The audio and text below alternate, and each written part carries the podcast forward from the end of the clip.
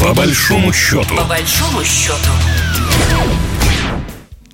Здравствуйте, в студии Екатерина Шевцова, и вы слушаете программу «По большому счету». В нашей программе мы обсуждаем самые актуальные новости, экономические темы, которые касаются нашего союзного государства. Количество трудовых мигрантов на территории евразийского пространства выросло и превысило полтора миллиона человек. Об этом заявила Алтынай Амурбекова, директор Департамента трудовой миграции и социальной защиты Евразийской экономической комиссии во время видеомоста Москва-Минск, Астана, Бишкек, Ереван. Этот разговор был посвящен трудовой миграции и мерам социальной защиты мигрантов в странах ЕАЭС. Представители СМИ интересовали вопросы статистики. В доковидный 19 год в России находилось порядка 163 тысяч граждан Беларуси. Затем их количество снизилось вдвое. Алтынай Мурбекова прокомментировала эти цифры. Сейчас на 22 год, как я ранее озвучила, 174 305 граждан Республики Беларусь сегодня трудятся в Российской Федерации. То есть э, по сравнению опять вот с ковидным 2020 годом мы видим э, рост в два раза. Но что касается заработной платы, э, договором предусмотрено, что здесь нет какой-либо, скажем так, дискриминации по признаку гражданства. Граждане трудовую деятельность осуществляют на основании трудовых законодательств страны пребывания и, соответственно, заработная плата тоже исходит из того, как ее получают все трудящиеся. О привлекательности российского рынка для белорусских специалистов мы и поговорим в нашей сегодняшней программе. У нас на связи эксперт Дмитрий Полетаев, ведущий научный сотрудник Института народохозяйственного прогнозирования Российской Академии Наук, директор Центра миграционных исследований. Дмитрий Вячеславович, здравствуйте. Здравствуйте. А, я вот уже привела статистику о том, что э, в 2022 году было у нас, э, по сравнению с 2020 э, годом и 2019, такое рекордное количество работников из Беларуси. У меня язык не поворачивается называть их мигрантами. Это, это наверное, будет точно некорректно, правильно? Сразу определимся с терминологией. То есть работники из Беларуси... Нет, они будут мигранты. Тоже? Они будут мигранты. Они же пересекли государственную границу. Значит, они мигранты, внешние мигранты. Ага. У нас же пока не одно государство, хотя и союзное. Понятно. Так, ну хорошо, ладно, в терминологии разобрались. Э, вот до всех этих событий, до 2019 года, до 2020 года, вообще насколько было много э, белорусских э, работников здесь у нас в России, насколько они активно к нам ехали? Ведь у нас же было тогда уже союзное государство, граница была условная, то есть, в принципе, люди готовы... Они даже на других более удобных условиях работали, да, там не надо было им какие-то дополнительные документы собирать и так далее. Да, это так. Ну, можно сказать, что 2019 э, был определенным пиком. Вот по официальным данным у нас в 2016 году было 97 тысяч, ну там 98 почти. Потом в 2017 125 тысяч, в 2018 130 где-то 5 тысяч, а в 19 вот 163 тысячи, и в 20 было падение из-за ковида, а сейчас вот опять вернулись даже выше уровня, да, до ковидного. Можно сказать, что что выталкивает их, это то, что, во-первых, у нас дефицит работников с уровнем выше среднего, да, и средним, и второе, они не являются конкурентами трудовых мигрантов в Средней Азии, потому что они занимают разные ниши. И как раз та ниша, где они э, работают, она нуждается в работниках, да, и поэтому есть востребованность в, в их труде. Поэтому возможно увеличение и э, еще в большую сторону. И кроме того, сейчас э, в Беларуси снизился уровень оплаты труда. Это тоже такой выталкивающий фактор. А у нас нет визового режима. Да, и как вы говорили, вот облегченный режим для трудоустройства в рамках союзного государства существует довольно давно. И экономическое положение Российской Федерации э, тоже лучше. Вот в рамках вообще евразийской миграционной системы наша страна э, сейчас главная притягивающая э, трудовых мигрантов страна, потому что раньше был Казахстан, но Казахстан потихонечку отошел, там даже со второго плана, можно сказать, на третий, потому что там все меньше трудовых мигрантов. А Россия по-прежнему центр вот этой евразийской миграционной системы, и поэтому мигранты из Беларуси едут, в том числе неформально трудоустраиваться, несмотря на то, что у них облегченный режим. Но вообще это такая боль у всех принимающих стран, что поток неформального трудоустраивающихся мигрантов, он остается. Ну, значит, нужно дальше работать над тем, чтобы легальным было быть выгоднее, чем неформально оформленным. А в каких сферах трудятся белорусские э, работники? То есть э, мы уже выяснили, что да, там среднеазиатскими конкуренты. Какие у них основные? сфера применения? Ну, они э, работают в том числе в строительстве, там, да, могут быть на каких-то производствах даже заняты.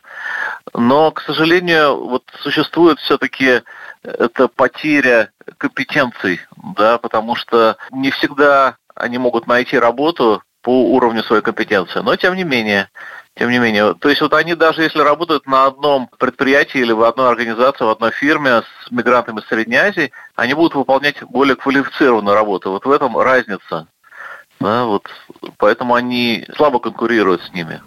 Знаете, вот еще статистика, думаю, да? еще будет рост. Я еще думаю, будет рост. Во всяком случае, для них этот рост возможен. А кроме того, сейчас возможности для выезда за рубеж страны ЕС у них ограничены. Да, вот они в Литву, в Польшу раньше больше ехали, сейчас возможностей меньше. Поэтому а рынок России как был открыт для них, так и остается открытым.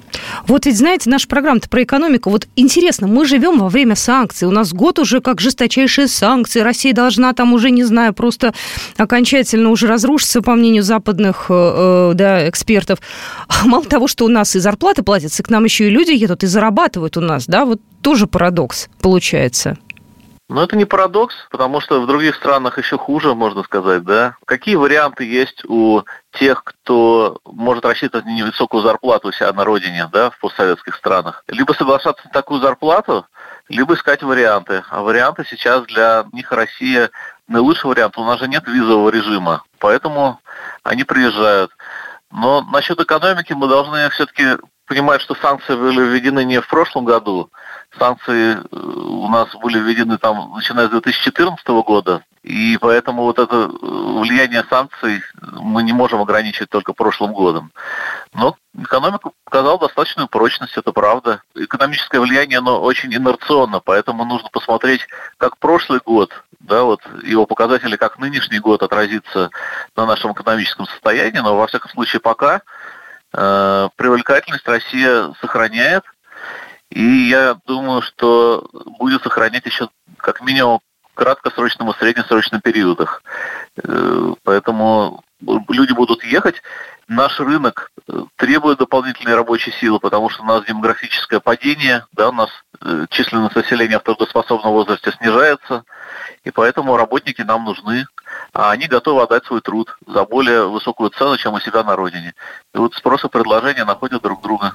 Ну, что касается белорусов, они наши, поэтому тут вообще без вопросов, да, у нас э, и союзное государство, у нас и менталитет одинаковый, похожий, то есть у нас здесь вообще нет вопросов каких-то, да, и я думаю, что в любом коллективе есть один, хотя бы два белоруса, которые работают. У нас вот на радиостанции есть, э, точно я знаю, ребята, обсуждаем там белорусские темы, и говорят, вот я оттуда, и тут же начинается такая более увлеченная дискуссия.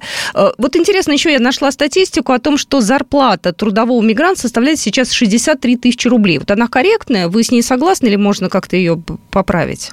Ну, это как температура по больнице средняя, да. У нас же есть разные сферы занятости. И в разных городах. Да, в Москве за одну работу платят столько, а там, скажем, в Орле или в Воронеже это будет зарплата ниже. Но в целом надо понимать, что когда трудовой мигрант едет, он едет для того, чтобы заработать, и едет в большой город. Да, он, их мало, до сих пор мало в сельской местности трудовых мигрантов. Ну, скажем, если мы берем там, где сельское хозяйство развито, вот Краснодарский край, например, там есть трудовые мигранты. А вот в центральной России их не так много, да, и они в основном в городах. Поэтому уровень зарплат высокий. Но надо понимать просто, что за эту зарплату, которая может быть схожа там с э, зарплатами э, россиян, они работают большее количество рабочих часов, они работают без выходных, без э, каких-то социальных пакетов в основном. Да, они соглашаются на более жесткие условия работы, длинный рабочий день, более длинная рабочая неделя – там, и поэтому, если в человека часах считать, да, вот если разделить, сколько стоит час работы россиянина и э, э, человека из другой страны, там, будь белорус это или мигрант из Средней Азии, или еще из какой-то страны, то, конечно, россиянин будет в большом выигрыше. При том, что еще социальный пакет, отпуск, оплата больничных, да, чего, как правило, лишены э, трудовые мигранты иностранцы и белорусы в том числе, хотя они, ну, как бы более защищенные, я считаю, мигранты по сравнению с мигрантами из других стран. Потому что все-таки они чаще устраиваются легально, они мало того, что в союзном государстве, да, и в ЯЭС, даже в, э, если мы берем ЯЭС, то по сравнению с работниками ЕС они тоже в более таком выгодном положении. Но рынок иногда диктует свои условия, и не всегда работодатель себя ведет корректно. Да, может в договоре быть написано одно, а на деле другое. Э, больше работает, там, да, и не всегда норма соблюдается.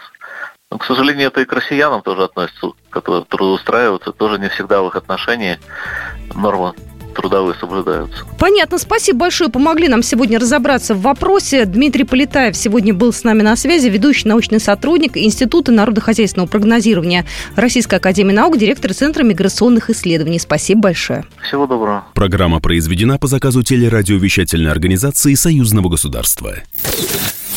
По большому счету. По большому счету.